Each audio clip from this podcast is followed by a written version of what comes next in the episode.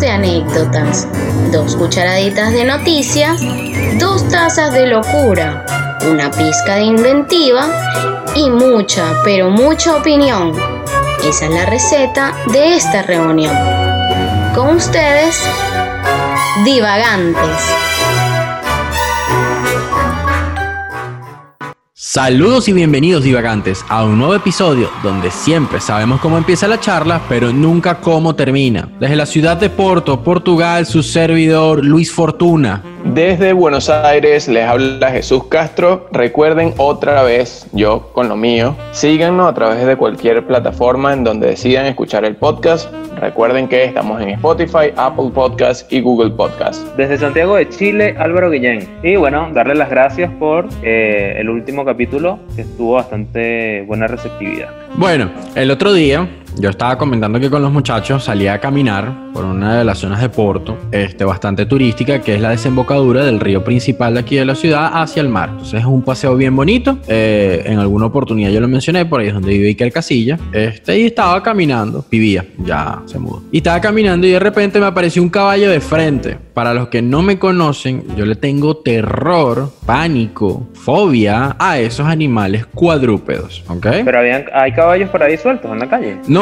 de los policías montados, ¿sabes? Ah, así pa- como el lugar es así tan fancy, tan elegante, entonces los policías están así en caballo para darle más elegancia a la cuestión. Bueno, el punto es que quedé paralizado, pues, no me gustan esos animales. O sea, la Biblia lo dice, cuatro, los cuatro jinetes del apocalipsis. Entonces ya por ahí me va infundando un miedo que me puse a pensar que puede ser un poco irracional porque desde que yo tengo uso de razón yo no me acuerdo de haber sufrido algún tipo de altercado con un caballo. Entonces no, ¿Alguna yo vez te dije, montaste en uno? jamás, jamás. Y en el cerca, Negripólito tampoco. Nunca, nunca. A los del Negripólito, para los que no saben, es un parque en la ciudad donde nosotros somos, en Venezuela. Eh, ni siquiera yo, Central Park, yo los veía y yo cruzaba la calle. Yo prefería cruzar la calle. Es como un Central Park chill, pero igual es bonito. Ah, sí, Sí, pero sí.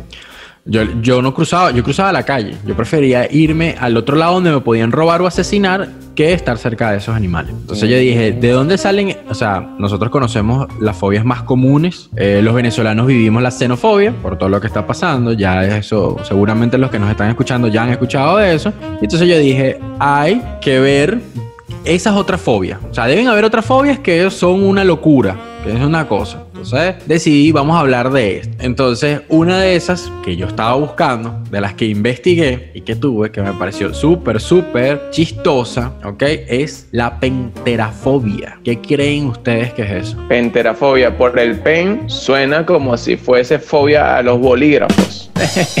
Una buena. Sí, bueno, a los bien. pen drive. ¿Tú, No, no, no tengo ni idea. No tengo ni idea de qué es. Ok, este es miedo a la suegra. Coño. Coño. Ah. Miedo lo tiene, no joda. Todo el mundo ¿Todo? al principio. Es súper común. Sí, sí, y, y uno no piensa que uno no piensa que eso existe, pero uno lo ve y dice, epa, tiene nombre, tiene nombre y es eso, la penterafobia, miedo a la suegra. Todos tenemos miedo a la suegra. Penterafobia. Mm. Y, o sea, no, no dice, no, no sabe. Pero ¿cuál es el qué. origen? ¿Cuál, ajá, ¿cuál es el origen de eso? Y que No, no, porque no. las suegras son coños de madre. Sí, bueno, ah, bueno, desde la época de Salem, que que, tiene- que eran Tiene brujas. su suegra bien. Exacto. Ahí salió, ahí salió Jesús, no joda, a, a de una vez tomar postura, cagado. No, claro, claro. Ay, claro. No, no, no. No, pero juego no. Yo he tenido varias suegras, o sea, suegras no oficiales. pero Buenísimas, con la todas mamá de mí. la última. No, al revés. Todas son malas hasta que llega una nueva. Hasta que terminas No, con la novia del momento. No, mentira. la- mi suegra actual es, es otra cosa. O sea, es un nivel demasiado genial. Eh, las otras suegras tampoco fueron malas. Yo no tuve ningún problema con, con ninguna suegra nunca, hasta ahora. Uno nunca Bueno. sabe. Pero Yo no tuve ningún problema, pero sí tuve como una especie de cruce de palabras con una que se creía más que los demás y el karma hizo su trabajo, porque ella llegó hasta mi casa a decirme que su hija era un ángel, que ella, y cito textualmente, no, pero cito textualmente, ella sería incapaz de llegar embarazada a la casa antes del matrimonio. Ya creo que se deben imaginar lo que pasó tres meses después, ¿no? Entonces... ¿te preñaste? No, yo no. no, Sí, pero nunca lo reconocí. No, mentira. pero sí, pasó, pasó. Mira, Me, imagino que el miedo debe venir también de algo así de, de la época antigua por el tema de que antes tú tenías que ir, conocer a los papás, pedirle la mano al papá y la cosa, entonces existir eso. Ah, tiene sentido, tiene sentido. Entonces, mira, por ejemplo, yo tengo una aquí que se llama geniofobia. ¿Qué creen ustedes que es? Geniofobia. Parece que es el miedo a las personas inteligentes, para comenzar, a los genios. No, no sé, yo pensé más bien genio, pero como hechizo, algo así. Yo pensé que era geniofobia, el miedo a la canción de, Shaki- de Cristina Aguilera, Genio. Ah, no, no. Estás bien. No sé ni qué errado. canción es esa. Yo tampoco, ah, seguro la y bueno. te acuerdas. Es que tú cuando eras machamiento tú se nota que tú Como época de un genio liberado. Mira, Ya me es acuerdo. Ah, ¿viste? Y tan ponquetico que se la tira este. Y mira, lo No, ya era Ponqueto en su momento, ya no. Eh, sí, y tu, y tu placer culposo de ponqueta escuchabas Backstreet Boy y Cristina Aguilera escondido en tu cuarto para que nadie supiera. Mira, Ajá. este es el gen, el gen. Este es el miedo a las barbillas. Estas personas le temen y odian las barbillas de ellos y de otras personas. De hecho, es bastante complicado poderse tratar esta patología o, e- o esta fobia porque cuando tienen que ir al doctor, bueno, obviamente el doctor tiene barbilla. Esta patología o esta fobia se parece mucho a la que se llama fogonofobia, que nosotros estamos jodidos con esta porque es el miedo irracional de las personas hacia las barbas. Sobre todo esta gente, bueno, odiarían a, a Luis. Ajá, Sí. esa yo la sé. Hasta los Es tres. el que más barba tiene. Es el que, ah, el que de los tres al que más odiarían, pero ustedes no se quedan atrás. Claro, pero y- esta de, de geniofobia tiene una suerte ahorita de estar más tranquila porque el tapaboca no la deja Ah. ver la barbilla de nadie. Claro, Ah, sí, claro. En este momento quizás los bichos tienen un, momento de paz, de tranquilidad. Pero, por ejemplo, con la pogonofobia, que es el miedo a las barbas, se cree que la causa es porque, bueno, como todos, siempre las fobias vienen de la infancia, pero porque les puede asemejar a un animal peludo, muy peludo. Entonces, no jodas, mira Fortuna. Es como si estuviesen en la, en la selva o algo así, o sea, como si tuvieran miedo a, la- a los animales salvajes, ¿no? No, Como me un imagino. oso, sí, como un oso o alguien que los haya tratado mal de pequeño y hayan tenido una mala experiencia con una persona con barba. Con una persona con, con barbilla, bueno, todo el mundo. Claro, Sí. obvio. Y ahí estamos jodidos. Bueno, yo tengo también uno. eh, se llama acribofobia. La De acribofobia es el miedo. No, pero también da miedo y creo que yo, si le pones un poquito de cabeza, yo tengo miedo a, a morir acribillado. Ah, si fuese eso. Pero no es eso. Es el miedo a no entender lo que estás leyendo en este momento. O sea, si tú agarras un libro, por ejemplo, y empiezas a leer y no entiendes, te entra un pánico absurdo que yo siento que me podría pasar de repente leyendo algo en otro idioma. Pero esto se aplica incluso al idioma que tú dominas, el que sea que hables, sea portugués. Pero inglés, porque está en unas terminologías o algo, en terminología científica. Eh, No, no, sino simplemente porque la persona tiene un desorden o, o por lo menos tiene Como disléxico. es algo así, pero la dislexia es un, un tipo de desorden distinto que yo creo, bueno, aquí tú también eres disléxico igual que yo, ¿no, Álvaro? Un poquito. Confundimos palabras, o sea, eso se puede corregir igual, pero no es nada del otro mundo, pero este, esta fobia sí es como más difícil porque eh, tiende a generarle a la persona un pánico a medida que no está entendiendo la cuestión y además puede ser un síntoma de esquizofrenia. Entonces, porque la persona empieza a ver como que la, una palabra se divide en dos, como si esa misma palabra, siendo dos, tuviese cada parte un significado diferente. Entonces, por eso no entiende. Y eso puede venir por de antes, o sea, traumas de pequeños, le pueden haber dado, eh, no sé, algún tipo de bullying, cuando eran personas que leían en, en- en público, ¿sabes? Cuando tú eres pequeño y te mandan a hacer una lectura en voz alta y tú no lees bien, ese tipo Ah, de claro. cosas Sí. eran ese Y- tipo de traumas y los arrastran, ¿no? Sí, es que normalmente todas las normalmente las fobias son traumas arrastrados que vienen por malas De experiencias. carajito.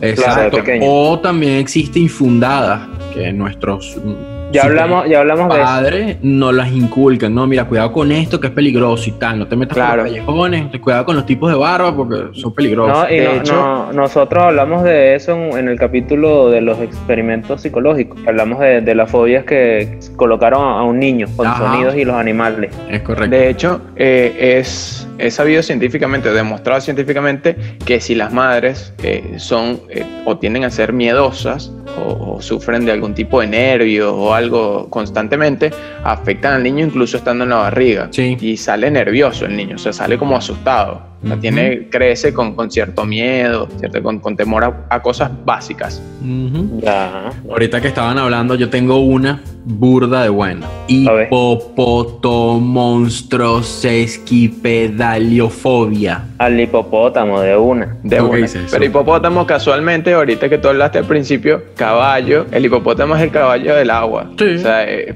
en la composición eh, eh, del griego es esa, es como caballo de agua. Ah, Entonces Sí. dicen que es miedo a los hipopótamos. sí. Bueno, se suena que... es que las otras, las otras partes de la palabra ni me acuerdo qué mierda es. Hipopoto monstruoesquipedaliofobia. Un monstruo es Con pies. algo feo, grande. O sea, un hipopótamo muy grande. No. ¿Qué es la mierda? Miedo a las palabras largas. Ah, bueno, ¿ves? Ah, mierda. Y es una palabra que tiene, no sé, me da fastidio de contarlas, porque son de- muchas, son muchas. eh, Una palabra bastante larga y es el miedo a las palabras largas o términos muy, muy grandes. Obviamente las causas, se habla de que más o menos lo que estaba hablando Jesús antes con el tema de, del bullying en esta, en esta parte de que tú, has, tú hablabas, por ejemplo, cuando chamo, cuando más joven hablabas en público, es más o menos lo mismo. Eh, problemas en concursos de ortografías, malas experiencias con algo que tuviese que ver con el lenguaje, entonces le agarras este pánico a estas grandes palabras, que es lo más común en estos concursos de ortografía, y tienes eso. este, Bueno. e- Esa...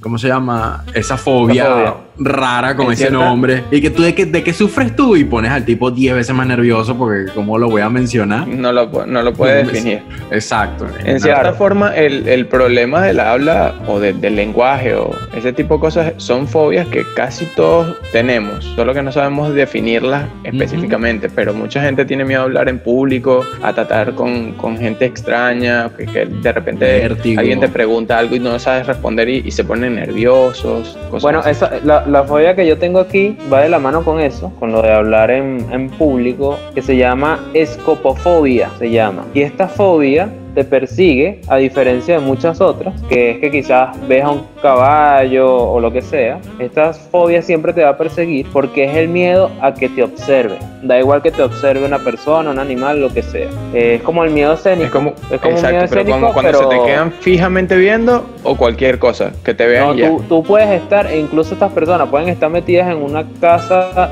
en el fin del mundo y ellos van a pensar que alguien los está observando y si obviamente se dan cuenta de que alguien los está observando, bueno, obviamente que caen en, la- en las crisis de pánico. Eh, esto se parece mucho a la esquizofrenia, de hecho se trata, es bastante difícil de tratar, pero va, va como de la mano con eso de, de el temor escénico, es, es bastante extraño. Ah, Qué raro. Sí, es Yo leí raro. una que es la que, la que tengo acá que se llama nosofobia. Nosofobia, en principio, la definición me llamó la atención porque dije, bueno, esto es lo que sufren todos los, los ignorantes. O sea, porque es el, es el miedo a saber. O sea, tienes miedo a saber. Ah, eso es lo que sufren los chavistas. Tienen miedo a ser inteligentes. chavistas, nazis, fanáticos Exacto. religiosos, etcétera. Ah, No quieren Vendedores de saber Herbalife, sistemas piramidales, emprendedores, todos le tienen miedo al conocimiento. Bueno, entonces esta gente que pasa, eh, él realmente no es, no es tan como yo pensé, no es como lo estamos diciendo acá, sino que pasa por el hecho de que no quieren saber para no enterarse de cosas negativas. Por ejemplo, eh, una... que todo lo que dijo Chávez era mentira. ¿Qué? Que todo lo que dijo Chávez en el 98 era mentira. Sí, bueno, eh, sí. Realmente. Pero no, no va por ahí, sino por el hecho de que de repente te haces un examen y el resultado puede ser negativo o puede ser positivo con respecto a una enfermedad. Por ejemplo, eh, Que te dé cáncer o que tengas algún otro tipo de padecimiento. Entonces, realmente se basa en eso, que no quieren enterarse de cosas que no les favorecen de alguna forma, ya sea una enfermedad, un secreto de Estado, también puede ser algo que, que sea importante para muchísimas personas que ellos se enteren, les da miedo porque no lo pueden divulgar. Por ejemplo, como cuando en las gente- películas te decían, si te digo, te tengo que matar. Entonces ellos no quieren saber por eso, para no Exacto. tener ese, ese riesgo. Pero esa gente tuvo que haber tenido demasiados problemas problemas cuando estaban estudiando, porque tú presentas una prueba y al final tú puedes creer que saliste bien, pero quizás no. Una locura total. Y lo más curioso de esto es que el 70% de la población que sufre de este tipo de fobia está en las grandes ciudades del mundo, en las capitales más grandes. Mm. Entonces es como que eh, yo me imagino que es la psicosis que te va saliendo por la cantidad de personas que tienes alrededor. Algo que yo hablaba con un amigo cuando, cuando íbamos de, de Valencia a Caracas a hacer la tesis, era que cuando íbamos a Caracas notábamos mucho que había una diferencia de cantidad de gente loca con respecto Sí. a Valencia. Había más locos en Caracas. Cuando yo vine de Caracas para acá, para Buenos Aires, me di cuenta que aquí hay más locos. Y me imagino que en Nueva York, que es más gente, hay más locos y así sucesivamente. Imagínate en China. Cuando llegas a China es una locura. Debe haber demasiada gente con problemas. Bueno, yo tengo aquí una para que se caguen de la risa. Esta es muy. Una para que se caguen de la risa, pero esta es mucho más reciente. Esto no es una fobia tan antigua como las otras. La nomofobia. ¿De a qué le suena? De gnomo, de duende. A gente pequeña. Gente Miedo a- Puede pequeña, sí. Bueno, No, miedo a salir de la casa sin el teléfono móvil. Ah, bueno. ¿No les es ha nueva. pasado esa sensación de que ustedes salen de la casa y si no tienen el teléfono en la mano les da esa sensación de eh, como de ansiedad, como ¿dónde está mi celular? Y si te, No, te también, me ha pasado, ¿no les ha pero pasado? no necesariamente para salir. Me ha pasado que busco el celular y no me acuerdo, o sea, que se supone que lo tenía en el bolsillo o lo tenía en la mano y no lo consigo y estoy en un sitio que no es mi casa y me da como una especie de, de desesperación porque no sé dónde está. Pero porque lo buscas en un momento sí se supone que lo tienes en el bolsillo, pero no está ahí. No sé, lo tienes en el bolso, por ejemplo. No me pasa. A mí me ha pasado que, que me toco los bolsillos y no lo siento y en serio, pero es un terror momentáneo, pero un terror increíble. Dura segundos. Y que, ah, ¿Dónde está? Y lo empiezas a buscar y lo encuentras y que, uff, menos mal, sí está. Menos mal. A, mí- a mí me pasó en estos días que estaba en el autobús, me bajé, tenía el celular en la mano, pero esta vez no lo, yo siempre lo tengo en el bolsillo, pero lo tenía puesto en el bolso porque estaba, él lo estaba cargando, entonces lo tenía con el power bank dentro del bolso. Cuando me bajé del autobús, me tocó el bolsillo como es costumbre y no sentí el celular y entré en estado de pánico porque yo dije dejé el celular Sí, en el autobús. Lo dejé en el, en el- Cuando revisé estaba dentro del bolso, todo normal, no pasó nada, pero me pasó eso, me, me pasó, me pasó en estos días, hace dos o tres días me pasó eso. ¿Por qué, por qué se dará ese fenómeno que a todos nos pasa? Porque yo supongo que a todo el mundo le pasa y es, es- es- realmente es como un, como un nerviosismo arrecho que te da cuando crees que está en el bolsillo, pero no está. Y no está. Es como un- una mierda, una, una locura. Yo creo que es un mix, porque es así como que es miedo a no saber dónde está. Tienes miedo porque obviamente eres dependiente del celular. Hoy en día tu celular no es nada más un elemento de, de juegos como de repente hace 15 años atrás que tú puedes tenerlo para jugar porque casi no hablabas con nadie por ahí. Hoy tienes acceso a todo a través del celular, agendas, eh, horarios, mapas, tienes Sí. todo.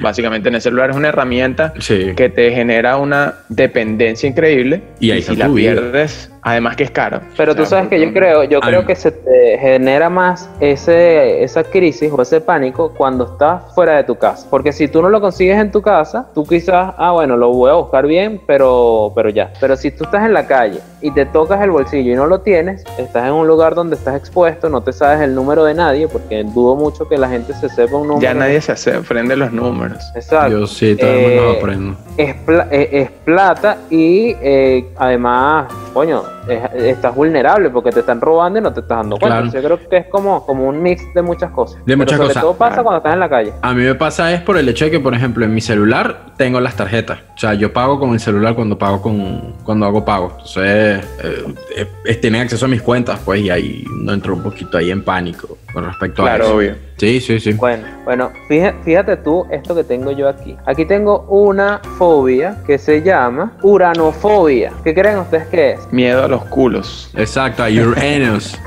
Pues no. Se cree que este es el miedo a morir, ya que la uranofobia es el miedo a llegar o a estar en el paraíso. Una persona que tiene miedo a esto, por lo general tiene miedo a llegar al Edén, al- a donde está Dios. Tiene dos causas. Puede ser porque tiene miedo a, enfrentarse a Dios y que Dios lo rechace y lo mande evidentemente para el infierno. O tiene miedo porque sabe que si está en el paraíso o en el Edén, está muerto. Entonces es bastante complicada esta, esta fobia. Yo sé que la fobia a la muerte se llama tanofobia. Tanatofobia, una cosa así se llama, el miedo a la muerte, a morir, no importa para dónde vaya.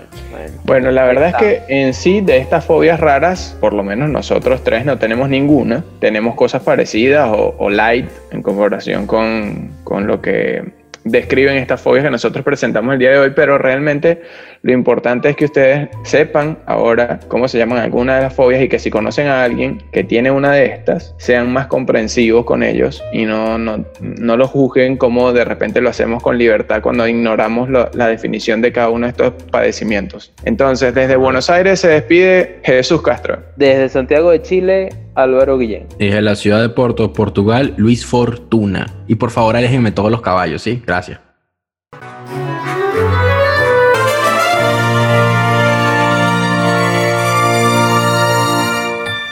Ya comiste suficiente. Vuelve después para mantener tu cerebro ocupado. Y no te olvides de seguirnos en Instagram y escucharnos en Spotify, Apple y Google Podcast.